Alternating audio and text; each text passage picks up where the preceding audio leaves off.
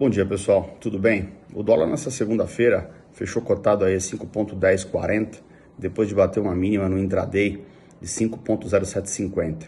Realmente a moeda vem em mais um dia de queda, já é o menor nível do dólar aí desde setembro de 21 e até os dados do Boletim Fox publicado ontem mostrou é, que há já a redução aí do, dos players do mercado para o dólar em 22 e 23, tá certo?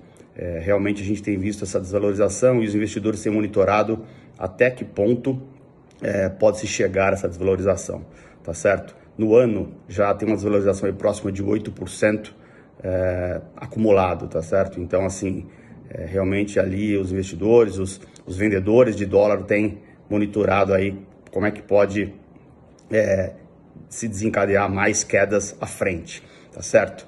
Bom, aqui no país a gente tem uma taxa de juros aí a 10,75, ou seja, a taxa de juros é, mais alta no país tende a atrair capital de renda fixa. Isso tem acontecido aqui, inclusive a nossa B3 também tem atraído bastante capital externo.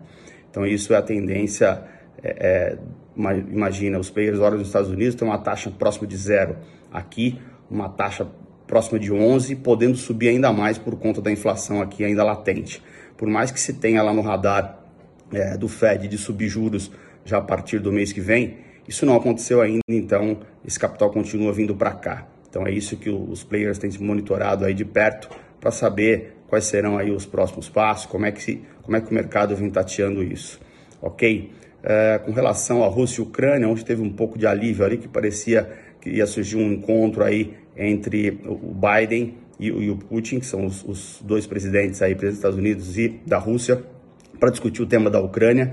E aí o mercado animou um pouco, acabou ficando ali mais riscom, mas depois teve dúvida se isso ia acontecer mesmo e acabaram devolvendo todos os ganhos. Então esse movimento é, é geopolítico acaba realmente prejudicando também é, a tomagem de risco aí no mercado. Tá certo? Excelente dia a todos.